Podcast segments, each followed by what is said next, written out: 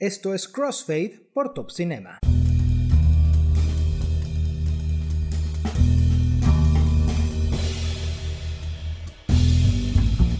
Hola, ¿qué tal? Qué gusto darte la bienvenida a Crossfade por Top Cinema.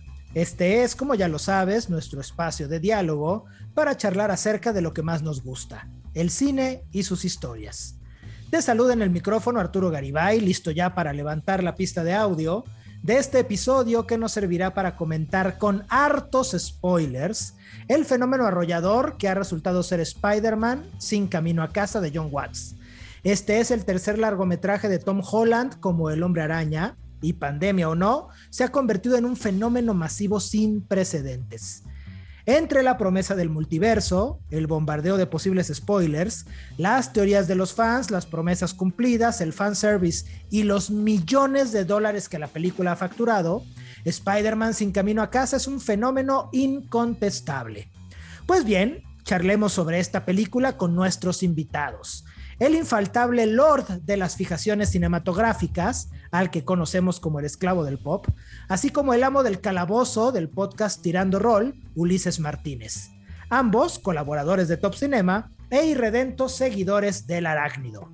Mucho ojo, lo voy a repetir, este es un episodio con spoilers incluidos, así que si no has visto Spider-Man sin camino a casa, mejor detén ahora mismo este podcast. Y ahora sí, Corre episodio. There are others out there. We need to send them back. So, Scooby-Doo this crap. You know, all this is kind of your mess. I know a couple of magic words myself, starting with the word please. Please, Scooby-Doo this crap.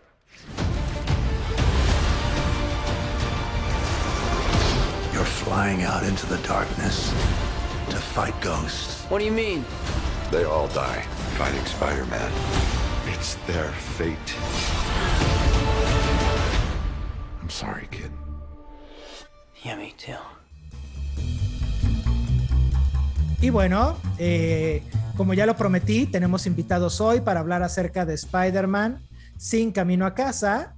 Eh, por un lado, está aquí presente eh, mi queridísimo esclavo del pop. ¿Qué onda, esclavo del pop? ¿Cómo estás? Qué rollo, pues aquí este, disfrutando de los últimos días previos a la Navidad y de la locura de todo el contenido que estamos viendo de Spider-Man después del estreno, como, como buenos cinéfilos y adictos a, a todo este rollo de la cultura pop, pues muy, muy, muy, muy, muy felices de estar aquí compartiendo con ustedes una vez más en el multiuniverso del podcast. Ay, ay, ay, ay, ay. Y también está Ulises Martínez, nuestro amo del calabozo de, de cabecera. ¿Qué onda? ¡Uh! Estoy feliz, estoy feliz porque pude llegar a Spider-Man sin spoilers y ahora voy a hablar de spoilers y he querido hablar de esto toda la maldita semana. Necesito sacar mucha verborrea sobre lo que pasó. Soy, soy, soy, creo que ya saben que se nota que me gustó, pero hay, hay, hay detalles que se tienen que hablar. oye, Ulises, ¿cuántas veces llevas de Spider-Man? ¿Cuántas veces has visto No Way Home? Tres. Ay, ay, ay, ay, ay, ay, ay, ay, qué envidia. Enfermo.com yo voy en la primera apenas. Yo también voy en la primera, pero les voy a decir por qué. Porque no hay boletos. O sea, neta, neta, neta, es algo muy impresionante que tú entras aquí en Guadalajara a buscar una función en un horario decente y todavía después del fin de semana de estreno no encontrabas boletos. Entonces, eh, no he podido verla. Yo creo que me voy a aventar otra función familiar en las fechas navideñas porque neta que vale muchísimo la pena. Yo, eh, para, para eh, digamos, a manera de, de, icebreaker, para abrir conversación, les tengo aquí algunos datos que les quiero compartir y, yo creo que puede ser un buen punto de arranque para empezar a desmenuzar Spider-Man sin camino a casa. Y ahí les va. Resulta que eh, al momento, al momento en el que estamos grabando esto, más de 9 millones de mexicanos ya vieron Spider-Man sin camino a casa. Estamos hablando de que eh, esta cifra corresponde desde el momento del estreno hasta el fin de semana, es decir, el domingo, sus primeros días en cartelera, más de 9 millones de mexicanos ya la han visto. Estos 9 millones de mexicanos equivalen a 32 millones de dólares. 32 millones. de dólares facturados en las taquillas de los cines de México. Si le Nada más en México. Sí, si le sumas los 32 millones de dólares de México, más los 250 millones de dólares en Estados Unidos, más lo que se hizo en todo el resto de los mercados, estamos hablando de una taquilla de 600 millones de dólares en sus primeros días en cartelera. Dependiendo del país donde nos estén escuchando, pueden ser cinco días o cuatro días, pero en ese primer bloque de días en cartelera de Spider-Man son 600 millones de dólares en todo el mundo. Esto no solamente la pone como una película, bueno, como la película más exitosa de la pandemia o de la era pandémica, que lo es, sino que además de todo, eh, también dependiendo el país, sería la segunda o tercera película, cambia según territorio, más taquillera con el mejor estreno ever. O sea, yo quiero que me expliquen qué está pasando aquí. ¿Por qué? Why? ¿No, nos pues importa Omicron o qué?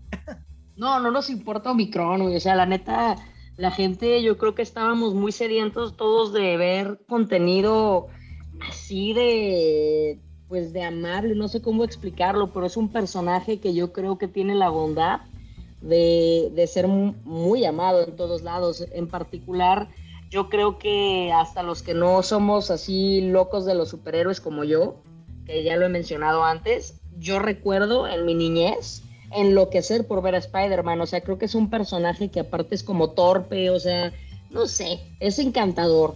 Y sumándole a que la gente neta no había visto algo así en mucho tiempo, eh, con todo y los estrenos fuertes que se aventó Marvel en el año, ¿no? Que lo hemos este, comentado ya yo creo que ya hacía falta algo así de choncho y, la gente empezó a escuchar y también una campaña buenísima, que es donde también hay que reconocer una labor de marketing impresionante. O sea, eso fue eh, la otra cara de la moneda, ¿no? ¿Cuánto tiempo estuvimos escuchando, viendo que nos lanzaban disque spoilers de pósters, de trailers, burlas? O sea, la campaña estuvo tan bien manejada que cuando llegó la hora la gente estaba sedienta, o sea, rompió récords en preventa, ni siquiera la habíamos visto.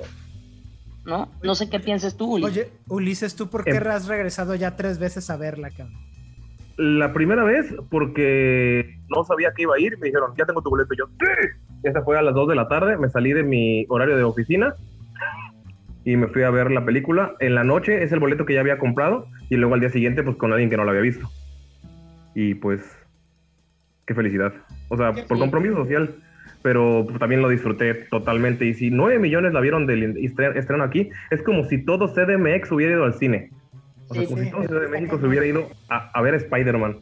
O sea, la cantidad de gente es impresionante. Y yo creo que, como dice, como dice Fer, el, el, hype es impresionante. O sea, creo que no había algo tan esperado. No hay, en todo el año, en todo el cine, no había algo tan esperado como esto. O sea, porque... A mí lo que me llama la atención es algo que me dijiste el día que hablamos después de que viste la película la segunda vez, que me dijiste que cuando lloraste fue la segunda vez. Sí. Sí. Sí. Es que la primera estás muy impresionado, como boquiabierto de todo, y la segunda puedes digerirlo un poco más. a mí me pasó eso, ¿eh? Le digo, yo, yo, Garibay siempre se burla de la experiencia que es ver una peli conmigo, porque yo sí chillo cuando hay que chillar. Y en esta en particular, eh, eh, específicamente, ya saben en, qué escena ahorita lo vamos a, comentar, pero hubo más de una vez que tenía ganas de llorar, pero era tanto mi impacto de lo que estaba viendo que no podía. O sea, era una cuestión así como que me movía la nostalgia, me movía un chingo de fibras y la neta no podía llorar, o sea, de, que neta al segundo ya estaba ocurriendo algo más. Eh, ni chance te da de llorar, ni chance te da. Garibay sí lloró. A ver, Garibay, platícanos. No, a mí también me pasó que se me cristalizaron los ojos en varias ocasiones, pero no, no alcancé a llorar, pero coincido con eso. O sea, que muy probablemente es por el, el factor impacto, o sea, el shock eh, de lo que estás viendo es como tan impresionante que, que aunque sientes las ganas de llorar, estás como totalmente no sé, absorbido por, por, lo que está pasando en pantalla, no lo sé. Pero esta cosa de cómo está, cómo te absorbe la peli, ¿qué onda, Uli? Es que va a un ritmo muy rápido, o sea, desde que inicia empieza con la, o sea, con el final de la otra y no para, va, pasa algo y pasa algo y pasa algo y pasa algo. Incluso en las partes del inicio, del primer acto, siempre está pasando algo distinto. O sea, la parte en la que se los llevan a la, policía, a, los de Damage Control, o sea, los, los, de control de daños, o sea, todo el tiempo está pasando algo, a pesar de que es el inicio, o, o sea, dicen, esto va a ser parte de la trama, ah, no, ya no era, ¿qué pedo, qué está pasando? Solamente es para que aparezca más Murdoch ahí, o sea, todo el tiempo pasa sí, algo. Sí, sí, sí, sí, no, todo no el tiempo está ocurriendo. Exacto, y, y, creo que eso es lo que la hace también tan espectacular, o sea, eh, son dos horas y media de, de una como, montaña rusa de emociones muy cabrona, o sea, es minuto tras minuto tras minuto, nada lo sentí yo en particular, digo, esta es mi opinión personal, pero no hubo algo que sintiera innecesario o pajoso, ¿no? Eh, todo, cada minuto lo disfruté del inicio hasta el final, es una locura. Y, y pa pasa con la película, eh, que bueno, una cosa es tener este éxito millonario, ¿no? De vender muchos sí. boletos. Hemos visto montones de películas vender un montón de boletos y ser sí. eh, negociazos y exitazos rotundos, pero vender muchos boletos no es forzosamente sinónimo de calidad, ni tampoco implica que vayas a dejar una, una, una huella eh, a futuro, ¿no? Sí, Pe no, pero no, no. con Spider-Man pasa algo, yo no sé si ya se metieron a checar imdb.com, pero yo lo hice. Ustedes saben que si se meten a imdb.com, eh, a las películas, los usuarios pueden calificar del 1 al 10, ¿no? De 1 a 10 sí. estrellas. Y desde el estreno, es decir, sí. del miércoles a ahorita, eh, la película ya está en el lugar, bueno, aparte de que, de que puedes calificar, las películas empiezan a rankearse, ¿no? Se empieza a sacar el promedio según la calificación que la gente le da a las pelis y la película ya está no solamente en el top 250, o sea, las 250 películas o las 250 mejores películas históricas según imdb.com, sino que además está en el lugar número 8. O sea, en cinco días ya está en el octavo lugar de las mejores películas de la historia según el top 250 de IMDb, abajo del Señor de los Anillos, la comunidad del anillo, y arriba de Pulp Fiction. O que sea, cumple 20 años. Sí, no manches, eso está muy cañón, ¿no? O sea... Pero es, el, es el fenómeno, o sea, me queda claro que... Son palabras mayores, Heribay, o sea, estás hablando de cosas muy... O sea, no son, no son películas bobas, El Señor de los Anillos, Pulp Fiction, pues son icónicas, ya, ya logró algo muy cañón la peli. Sí, la yo neta. creo que el efecto visceral ha sido ese, ¿no? O sea, abrazarla y quererla. Sí. Que por cierto que el aniversario. Ah. Sí, el 20 aniversario, cuando estamos grabando sí. este 20 aniversario Señor de los Anillos. Feliz cumpleaños, Gandalf. Hay que hablar en eh, Pero yo estoy. Y aquí se transforma en una plática el Señor de los Anillos. Y acabaron los spoilers. No, no sé. Adiós, se acabaron los spoilers. Entonces, cuando Frodo. Oye, ¿qué pedo cuando Frodo. los spoilers del Señor de los Anillos 20 años después, güey. No, estaría bien perro, porque sí hay gente que no la ha visto. Pero, pero bueno, volviendo a. Volviendo al, al multiuniverso, la neta sí está muy cañón. Ahorita yo estoy viendo eso que dices, Garibay, o sea, me diste mucha curiosidad y me metí a ver. Y estoy en otra tabla de las películas como populares ahorita, ¿no? En cuanto a popularidad, y ya está en el número uno. O sea, trae un rating sí. de nueve puntos. Sí, sí, sí. O sea, la película, digamos, en el, en el popul, en el, la, en el, este populómetro, digamos, que tiene IMDB, IMDB es número uno desde que se estaba acercando el estreno, ¿no? Porque era la película sí. más buscada. Pero en el histórico del top 250 es lugar número 8. Yo estoy impresionado. Grueso, la gente le está encantando, o sea, le está encantando. Y Mi hermana es... que, que no es acá una, una, digamos, cinéfila muy manchada, literal la vio el día de la, de la premier y al día siguiente me estaba escribiendo lo que sí, o sea, algo que nunca hace, ¿no? y me dijo que lloró, que le encantó, que la quería volver a ver y un, un, montón de cosas que pues no te esperas, la verdad. Oye, hablando de eso, ¿ustedes cómo creen que el factor emotividad ha incidido en el éxito que está teniendo la película? Porque al final de cuentas sí creo que es una película con muchos momentos emotivos muy cabrones. 100%. Sí. Es una película Influye que... 100%. Es una película Uy. en la que sientes, los, la sientes desde el minuto uno hasta el, hasta el final sientes y siempre es eh, un choque tras otro, tras otro, tras otro. Y yo que venía de maratonearme todas las series de Marvel, estaba diciendo, ah, como que ya estaba con un hartazgo de los superiores, pero no, o sea, como que me volvió a despertar esa, esa emoción, el, o sea, esa emoción infantil, esa emoción de las primeras veces que ves una película de superhéroes, de, o sea, a pesar de que ya venía yo cargado, que me aventé toda la serie de, de, de Disney Plus del maratón, Y creo que no había sentido algo así desde, o sea, en, niveles diferentes, desde Iron Man 1, Capitán América, el primer Vengador y Endgame. O sea, creo que esta está entre las mejores películas de Marvel, sin dudarlo, porque es emoción tras emoción tras emoción y sin relleno. O sea, es que las emociones hay de todo. O sea, la, por ejemplo, todos ya, todos ya sabíamos que el Duende Verde y que eh, el Doctor Octopus iban a salir, que Alfred Molina iba, iba, iba, a repetir, pero el Hello Peter en el cine lo sentí como si nunca lo hubiera visto. O sea, hasta, hasta grité. No sé. No, está muy cabrón. O sea, yo te voy a decir al revés que tú. Yo me mantuve alejado al 2000% de pósters, trailers, de todo desde las primeras imágenes que vi en donde sí vi que iba a salir Molina como Doctor Octopus. Dije, no quiero ver más. Y la neta, el único spoiler que tuve fue por el red carpet de, de la Premier Mundial y vi que estaba William Dafoe y dije, shit ya me están diciendo algo, pero pues quién sabe, igual nada más va por la emoción o no sé.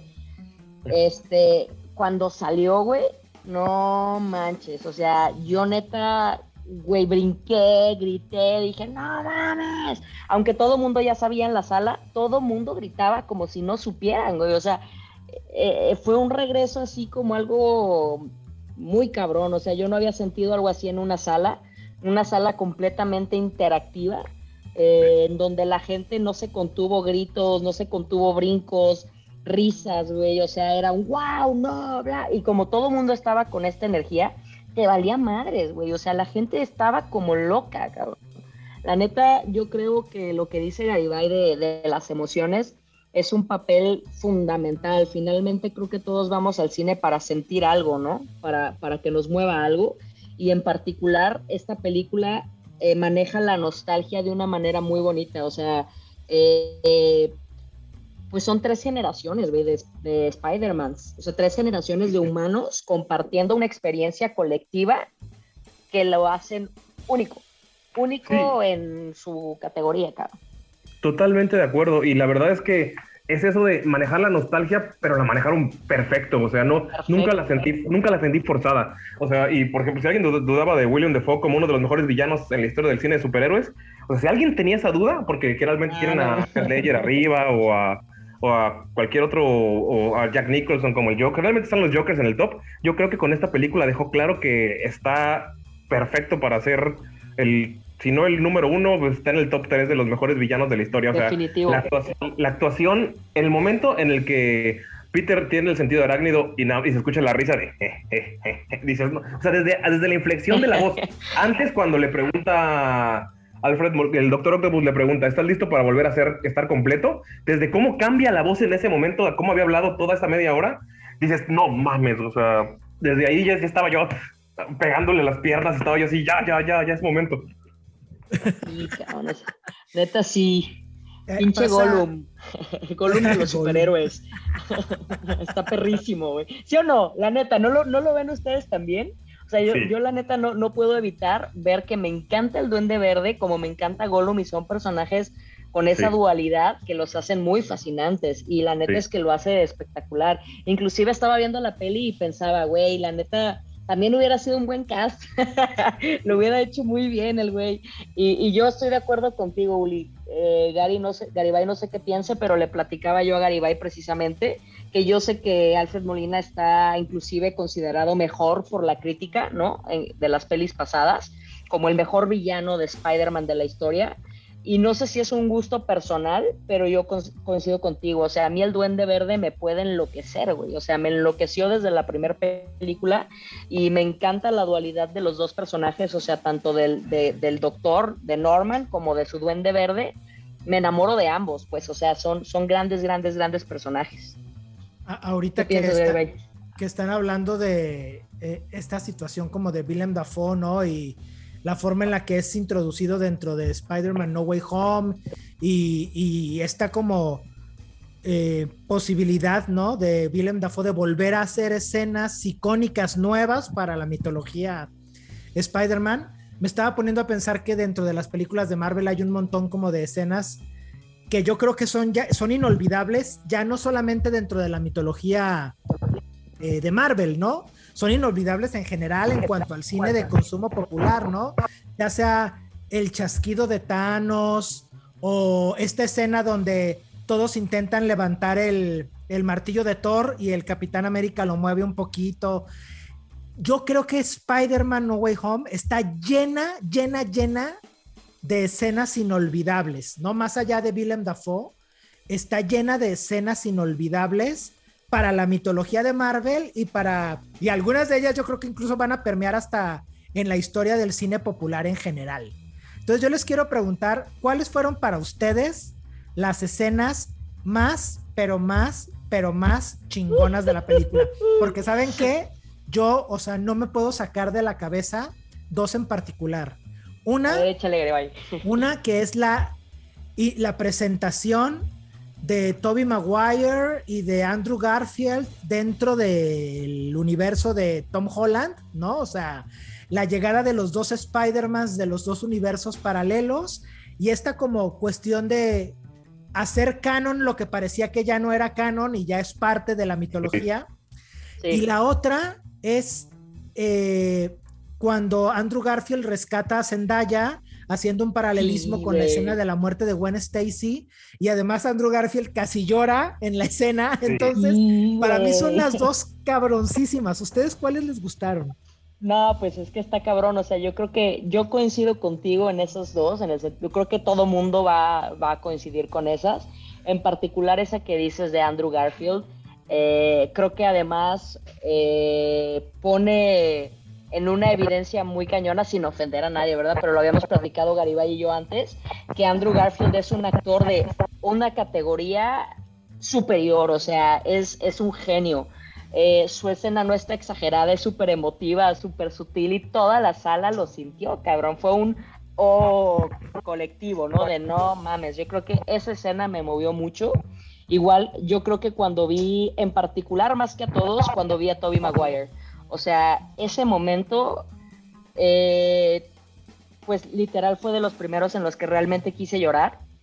Sentí muy extraño verlo grande, verlo adulto, y también me encanta que lo mantengan así, ¿no? O sea, que hayan mantenido como la, la sensatez de dejar a un Spider-Man que ya vivió ciertas etapas de su vida y que se mete a este multiuniverso con unas experiencias que los otros dos no han tenido aún eh, con los años recorridos, yo creo que ese momento en particular, y como les dije, el duende verde, cuando veo al duende verde por primera vez y cuando saluda a Peter y le dice al, bueno, a, Peter de, Tom Holland, yo también soy un científico de... ¿cómo, es en español? ¿Cómo sería? Yo también soy una, especie de científico.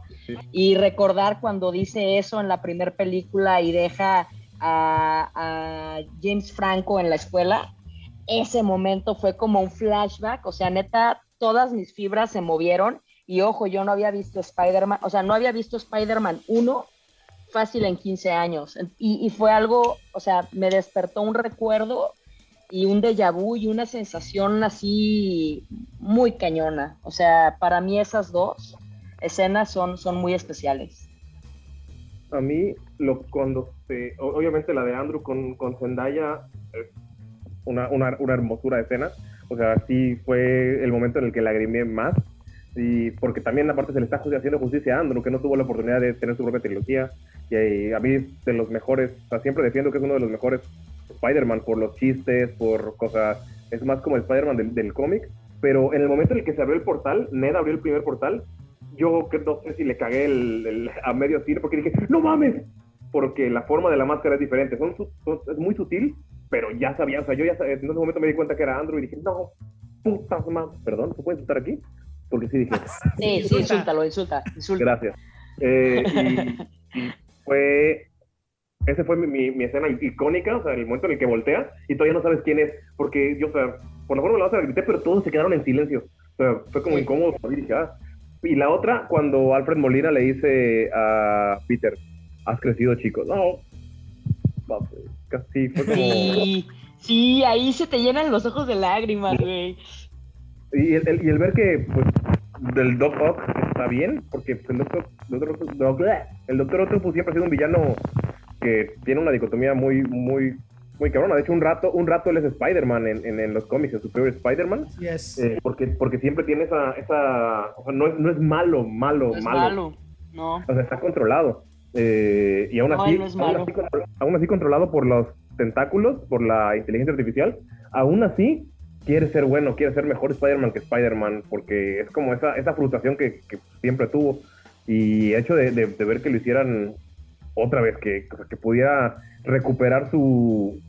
O sea, que fuera el doctor Otto Octavius en lugar del doctor Octopus, sí se me hizo, sí me hizo un nudo en la garganta, bien, o sea, pero bien, o sea, de una buena manera. Entonces yo creo que... es- y la del abrazo, la del final, yo creo que también es una escena icónica muy, muy cabrona para mí. Yo, yo creo Oye. que ahorita que estoy pensando en esto, porque dijiste lo del abrazo, Ulises, y me acordé de la escena de eh, eh, con gran poder, eh, gran poder conlleva gran responsabilidad, que la frase es, es rescatada dentro de la película, pero además esta escena donde se reúnen los tres Spider-Man por primera vez y, y- y esta como eh, mantra, ¿no? De la mitología del hombre araña que es con gran poder viene gran responsabilidad. Ese efecto de la muerte también de un personaje icónico Sí. y esa escena también es, bueno, te rompe el corazón, ¿no? La no, es horrible, güey. O sea, yo la neta, yo todavía no la supero, güey. O sea, yo, yo no quería. O sea, lo entiendo y creo que es, un, es completamente necesario. Y como dices tú, Garibay, porque lo, te lo platiqué y te decía, es que, güey, todavía no lo creo. Y, y coincido contigo, era necesaria en la parte de la mitología algo que le diera como ese motivo al Spider-Man para, para, pues para ser Spider-Man, ¿no? O sea, e- esa frase es, es icónica. Eh, y sí es un momento muy terrible. Y de lo que dijo Uli de, de cuando le dice, has crecido, güey, yo creo que es una escena grandiosa porque no se lo dice a Spider-Man, cabrón, te lo está diciendo a ti. Sí. O sea, te, sí. te lo está diciendo a ti, espectador. O sea, tú lo ves. y ahorita se me está poniendo la piel chinita de acordarme porque se te rompe. O sea, se- a mí se me hizo así un nudo en la garganta muy cabrón. Porque Sí. yo soy quien ha crecido, güey. Al igual que un Toby Maguire de 46 años, yo tengo 30 y tenía 11, güey. Entonces, ese momento es un momento muy cabrón. O sea, ¿qué es lo que volvemos, volvemos a lo mismo? ¿Por qué funciona tan cañón esta peli? Porque trae ahí una cuestión con las emociones y una, una montaña rusa en las emociones y en la nostalgia muy bien hecha. Muy, muy bien hecha. Sí, estoy de acuerdo. Una puñalada al corazoncito esa escena, Uli, para mí. Sí. Y más por cómo está enmarcada, o sea, es primer plano la cara de Alfred Molina viéndote a ti, sí que no tienes toda la razón. Sí, sí, sí, te lo habla, te lo dice a ti, güey. O sea, yo lo sentí como que Alfred Molina me estaba viendo a mí y me estaba viendo ya, güey, acá mis pinches patas de gallo, ¿no? Sí. O sea, neta, es una escena súper chida. Eh, en general, también eh, lo de la tía May, o sea, la forma es cabrona. Y otra escena, ahorita que se me viene a la mente, que este sí es un súper spoiler, o sea, si todavía no se deciden a parar esto, párenlo now. Pero el momento en el que al final eh, apuñalan a Toby Maguire, esa parte como de invertir, güey, de invertirlo real, o sea, de- es como una cosa muy loca porque aparte te invierte lo que viste en la, en la primera película, o sea, es la misma manera en la que el Green, o sea, que el Duende Verde muere en la primera película y como en el multiuniverso se, se invierte ese rol, ¿no? Y es así como de, no mames, güey, no mames, o sea, es es súper doloso, es como de, no, por favor, y te quieres aferrar, o sea, la generación de Toby Maguire, yo creo que todos nos queríamos aferrar a de que esto no es cierto, güey, o sea, esto no puede pasar, cabrón, es mi Spider-Man. ¿No? Yo creo que todos, todos creyeron que iba a morir, o sea, que lo iban a eliminar porque yo dije, no mames, no lo hagas Disney, por favor. Eh, Es, es de hecho, yo creo, una de las escenas donde la reacción del público es como más reactiva. O sea, yo, yo lo que sí creo es que eh, durante toda la película te encuentras con la gente en el cine, o sea, las pestas desconocidos con quienes estás viendo la película, muy comprometidos con el relato, totalmente eh, eh, metidos adentro de la pantalla, se desaparece el mundo a tu alrededor y todo lo que existe es ese Nueva York, eh, la idea del multiverso, eh, la promesa del Spider-Verso, ¿no? Y cómo va tomando forma y eso es bien interesante, pero cuando llega la escena donde apuñalan a Toby Maguire por la espalda y parece que murió, Güey, eso está muy cabrón, de verdad está muy cabrón porque es una de las reacciones de verdad más, eh, insisto, más reactivas de parte del público. Ah, yo eh, empezaba, todo el mundo se calla y de repente alcanzas a escuchar estos pequeños murmullos de gente diciendo no, no, no, por favor, no, no, Sí, no, sí, no. sí. Y dices, güey, o sea, alguien va a tener un colapso nervioso en este momento aquí en el cine. Traigan a los paramédicos. o sea. Yo era de esos, güey. Yo era de esos que iban a tener un colapso. O sea, yo estaba en no, no, no, no, no, no. Y como dices, tienes razón, Garibay. O sea, a diferencia de lo que decía Uli, que en su sala le tocó más silenciosa, mi sala era muy reactiva. Entonces, La mía también. o sea, a lo mejor yo empecé con un no, no mames, no, no, no, por favor, no. Pero de repente esa voz se empezó a duplicar, triplicar y pum, pum, pum, pum, pum. O sea, era una, era una cosa muy impresionante. Aparte me tocó una sala con la particularidad de, de más o menos como que yo vi las caras de las personas y éramos más o menos de la edad. Como que todos nos había tocado ser generación Toby Maguire. Entonces sí estuvo muy cañón ese momento y, y muy y qué bueno que lo hicieron como lo hicieron, güey, porque si no tendrías a mucha gente emperrada. ¿No? Claro, o sea, lo que a, pasa es que- a nivel fandom lo hicieron bien.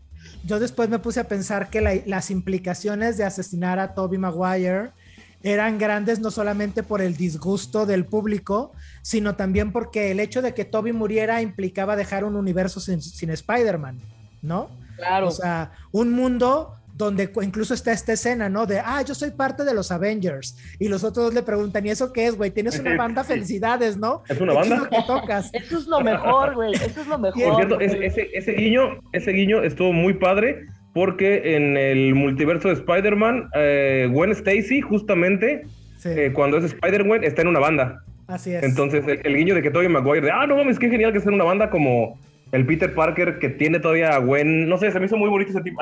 Hubo varios guiños así que capté, como cuando Ned dice, te prometo que no voy a, que eh, voy a siempre Claro. ser tu amigo y nunca te voy a traicionar. O sea, todos, o sea. Ned se convierte en Hobgoblin. En, o sea, Sí, o sea, sí, es como, güey, estás haciendo esos guiñitos bonitos para la gente que, pues, que creció con los cómics y dices, o con la, o incluso con la serie de, de los do- del 94. O sea, esos son ese tipo de guiños que, que se agradecen mucho. Porque fuera de construir este mundo, esto que viene, este multiverso y este, este, esta oda a la nostalgia, también sigue teniendo Marvel ese tipo de cosas de, hey, tú que empezaste con nosotros a creer en esto y que desde morro te trataban feo porque leías cómics o porque te gustaban los superhéroes o porque tenías tu Spider-Man, tu playerta de Spider-Man, o sea, tú todavía cuentas, todavía sabes cómo. Es un poquito, o sea, ese, ese tipo de cosas se me hacen muy, muy, muy chidas que todavía hace Marvel. Oye, y, y hablando de guiños, ¿qué tal cuando le dicen de que acá de, oye, no mames, no es por ofender, pero eres de Queens y la chingada? Pensé que ibas a ser negro. Eso está Ah, perrísimo. claro, ¿no? Eso está Seguramente en algún universo habrá un Spider-Man negro, ¿no? Exacto, exacto. Es, ese guiño también está espectacular, güey. Yo dije, no mames, neta, son un- es, qué genialidad de película, güey. Qué genialidad. Sí, la neta está Oigan, y luego chida. cuando, cuando esta MJ ve a los tres Spider-Man, yo dije, ay, no se vaya a enamorar de otro.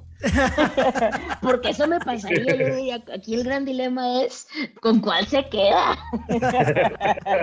bueno, uno está muy Andrew. viejo. Pero yo está quedo- yo- muy yo me quedo con pero Andrew. Andrew. Andrew sí se podía dar baje, ¿eh? Andrew sí podía dar baje, la neta. Baila muy bien y canta muy chido. La neta. Sí, que, la Ay, neta- no. ¿qué- Tengo- qué tengo una año pregunta. para Andrew Garfield. can? Tengo una pregunta. ¿Creen, creen, porque, o sea, Andrew Garfield, cuando terminó Spider-Man y se canceló, él estuvo como meses haciendo la broma de que él era Spider-Man, salía a las calles, en sketch en todos lados. Y Ah, antes de este estreno se puso súper huraño diciendo, no, a la chingada, yo no soy Spider-Man ya. O sea, ¿creen que eh, esta película haya sido como una... Porque hubo muchas escenas en las que, ah, el tercer Spider-Man, o, ah, yo no soy tan cool como ustedes, o, o sea, todo ese tipo de cosas. ¿Creen que haya sido como una, una redención? O sea, que el Spider-Man que... Ajá. Que sí, y le platicaba a Garibay que inclusive esta peli eh, a lo mejor le abre un, o sea, yo creo que sería inteligente que le abriera una oportunidad de conclusión de su personaje, aunque nos lo concluyen y le dan como esa escena con, con, con MJ en este multiuniverso que te hace sentir un poco conclusiva su etapa. Yo creo que había mucha gente que se quedó con ganas de una tercera película y coincido con lo que decías hace rato, Uli. Para mí, eh, Andrew Garfield es un gran, gran, gran Spider-Man. Y, y con Garibay platicaba el otro día, eh, pues esta parte de que Toby Maguire sí es para mí el mejor Spider-Man porque es el que me tocó, güey. Pero al final, si yo los veo como actores, Tom Holland todavía le falta una carrera. Eh, Toby Maguire, pues no, no creas que yo lo podría, o sea, si no fuera por Spider-Man, a lo mejor tendría que pensar muy fuerte en algo que me enloquezca de la misma manera. Pero Andrew Garfield es un gran actor, es un gran, gran, gran, gran actor y creo que sería muy inteligente aprovechar que ahorita la gente está enloquecida, hasta por si quiere sacar varo, güey. Darle una, darle una conclusión a su trilogía. Si le decía a Garibay ahorita antes de que entraras, güey, pinche película pedorra, la de Toby Maguire, la 3, donde se hace malo, es una, es una, es absurda. Y se hizo. ¿No? No sé. Oiga, Amanda, no, no quiero ser la persona que destruye el encanto y el encantamiento y la cosa bonita de lo que está sucediendo, pero ya nos tenemos que ir. Qué ah. triste es. Ok, rápidamente y en pocas palabras, ¿por qué la banda tiene que ir a ver Spider-Man No Way Home si no la han visto todavía? Fer.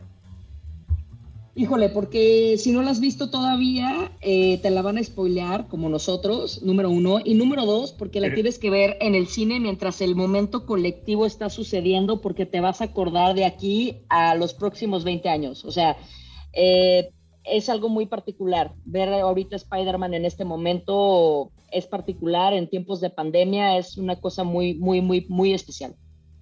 Uli.